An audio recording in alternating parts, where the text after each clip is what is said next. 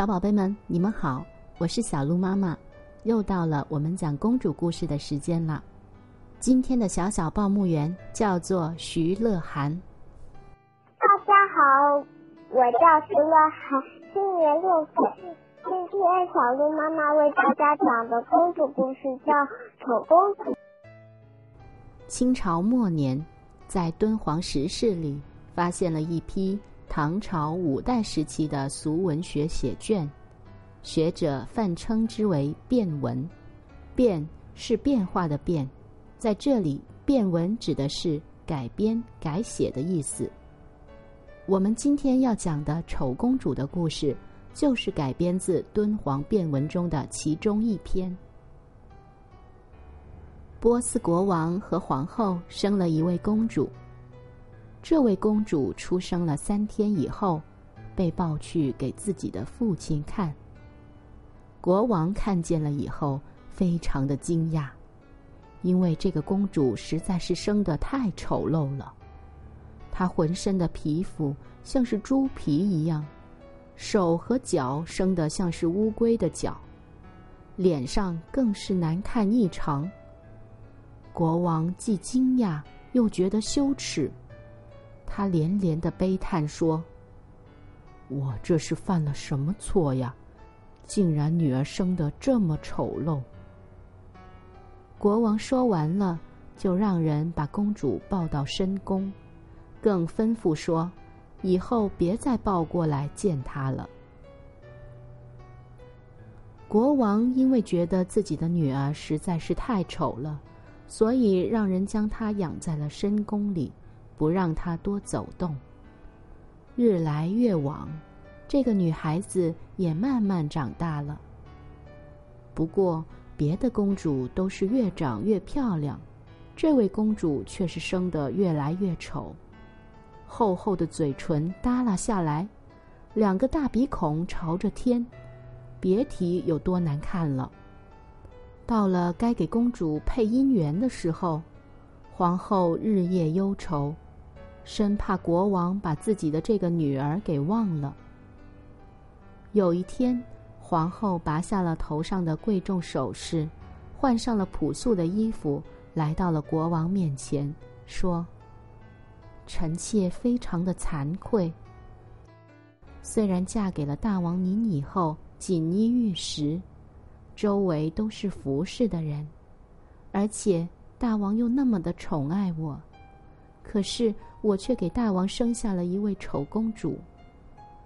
但是女儿现在已经到了出嫁的年龄，希望大王能够看在她也是你亲生女儿的份上。别忘了她的婚姻大事啊！国王听了，沉思了好一会儿，都没有说话。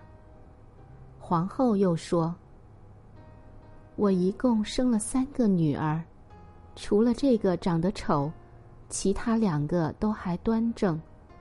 他们都找到了好夫婿。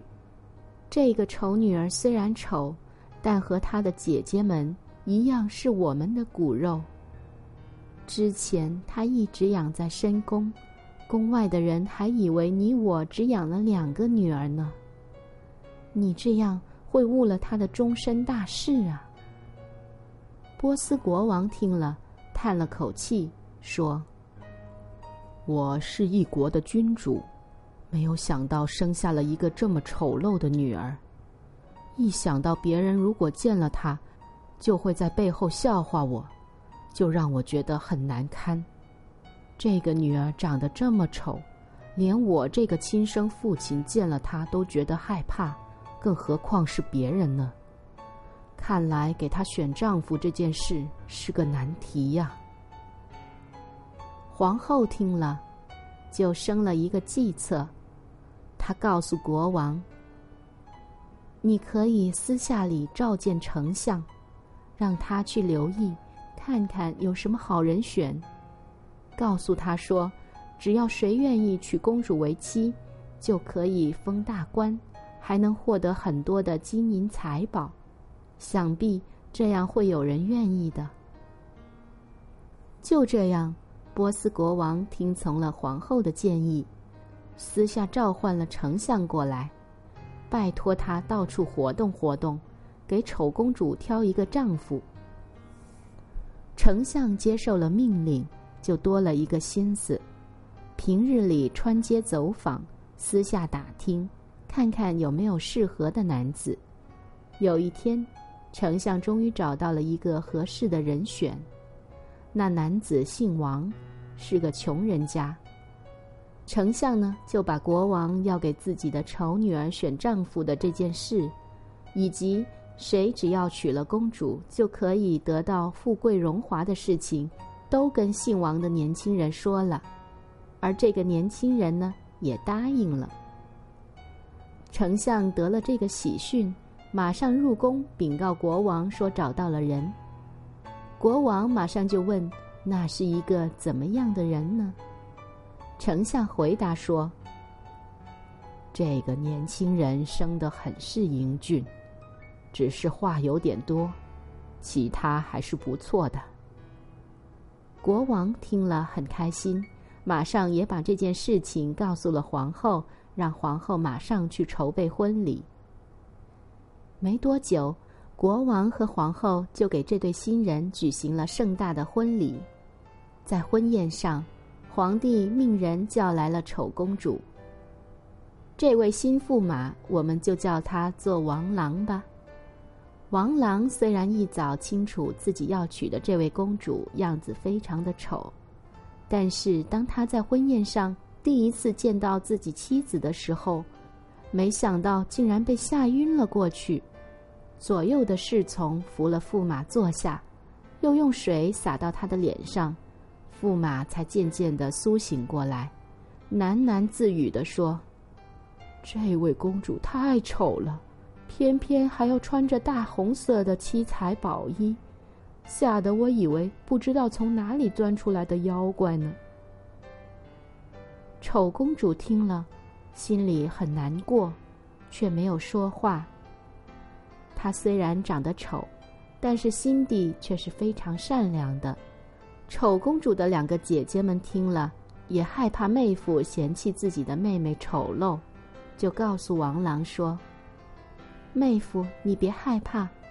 尽管妹妹生的不够美丽，但是她的针线活儿做的可好了，我们没有一个人比得上她。而且你们成亲以后，你就是大官了，一家人可以从此富贵荣华享不尽呢。王郎心里却想：当初我就是贪图富贵荣华。想着，即使公主貌丑，也不会丑到这样不堪的地步。如果我早知道这个公主竟然这么丑，我当然是不会答应这门亲事的。不过，现在婚宴都举行了，一切都已经木已成舟，我只好一辈子守着这个丑妻子了。结婚后几天，王郎一直长嗟短叹。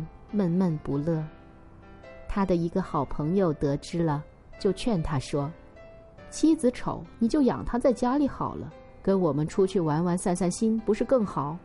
你现在可是驸马爷了，大家也不敢瞧不起你。”王郎听了，觉得这也是个道理，于是就没日没夜的和朋友们胡混，也不怎么回家。公主看在眼里。苦在心里。王郎做了驸马，又做了大官，别人也争相和他交朋友。他穿上了华贵的衣服，越发显得玉树临风、英俊潇洒。只有一件事情闷在他的心里，让他很不开心。那时候大家玩乐，喜欢轮流到某人家里做客。王郎到别人家中做客的时候，见到他们的妻子都很貌美，这让他想起了自己妻子的样子，不免觉得惭愧。渐渐的，他也不愿意到别人家中了。回到自己家中的时候，也是摇头晃脑，不停的叹气，整晚睡不着觉。妻子见到了他这个样子，以为自己的丈夫哪里不舒服，于是就再三询问。王郎想也没想，就说：“我天天去朋友家里做客，别人家的妻子一个比一个漂亮，像仙女一样。可是你呢？你像是妖怪一样，叫我怎么开心起来？”丑公主听了，泪如雨下，却又怕自己的丈夫更加嫌弃自己，只能转过头暗暗的抹泪。后来，驸马王郎就得了病，没几天，病情就沉重起来，请了好几个太医来看，都束手无策。公主没日没夜的细心照料他，但总不见王郎好起来。公主忧心忡忡，设了香炉，潜心的向佛祖祷告，说是愿意自己减寿十年，来换取丈夫的健康。佛祖听见了丑公主的祷告，就现出了真身，光彩夺目的站在了公主的面前。公主突然看到了佛祖现身，惊讶的目瞪口呆。继而就再三的磕头，痛苦流涕起来。佛祖微笑着对公主说：“你的前世也是个好人。”在这里，小鹿妈妈又要解释一下：佛教有轮回的说法，认为人死了以后，灵魂会转世投胎，再世为人；而佛教呢，又有因果报应的说法。前一世做了坏事，这一世就会受到惩罚，这些都是佛教劝喻世人要行善积德的阐述。接下来，佛祖跟丑公主说的话就是这个意思。佛祖对丑公主说：“在前世里，你虽然也做了不少的好事，却常常以貌取人，看不起那些长得丑的人。”常常辱骂苛刻他们，所以这一世你虽然贵为公主，却生的样子丑陋不堪，这就是你以貌取人的报应。不过这一世你虽然生得丑陋，却没有心怀怨恨，依然心地善良，对人礼貌有加，乐于助人，而且你出嫁以后。爱护丈夫，敬重公婆，如今甚至愿意为了丈夫自己减寿十年。你的这份心意让我十分的感动。你放心吧，你的丈夫会好起来的。佛祖说完，又交给了公主一本佛经，对她说：“这里有一本佛经，只要你潜心礼佛。”每日诵念，保持你的美好德行，你的容貌也会慢慢的改变的。说完了，佛祖就在原地消失不见了。丑公主久久的匍匐在地上，感谢佛祖的恩德。从那天开始，丑公主就一边诵经，一边照顾丈夫。说也奇怪。原来病得要死的驸马爷，从那天开始，身上的病一天天的好了。而公主每念诵一次佛经，容貌就会变得美一点。她原来的那身粗糙不堪、像猪皮一样的皮肤，也慢慢的脱落下来，换上了白白嫩嫩、漂漂亮亮的样子。等到王郎从病中清醒过来。见到一位美人在身旁服侍自己，就问他：“你是谁呀？”那位美人低头一笑，痴痴的说：“你连我也不认识了吗？我是你的妻子呀。”王郎大吃一惊，说：“你骗人！我的妻子丑陋的像妖怪一样，我看了都害怕。可是你生得这么美丽。”怎么会是我的妻子呢？公主就把自己焚香祷告、佛祖现身说法的事情告诉给了丈夫听。王郎听了欢天喜地，赶忙又走到宫里去禀告给波斯国王听。波斯国王听了也是惊讶异常，马上换人把自己的女儿叫来看看。公主缓缓地走上朝堂，样子别提有多好看了。波斯国王心里高兴极了，赶忙站起身来去迎接女儿。等听完了女儿说的故事，波斯国王也叹气说道：“原来是这样。”看来我之前因为你的样貌而轻贱你，也是不对呀。于是，国王又给了公主夫妇更多的赏赐。从此以后，公主和驸马就恩恩爱爱的生活在一起，好多好多年。小宝贝们，这个故事就到此结束了。之前，小鹿妈妈已经说过。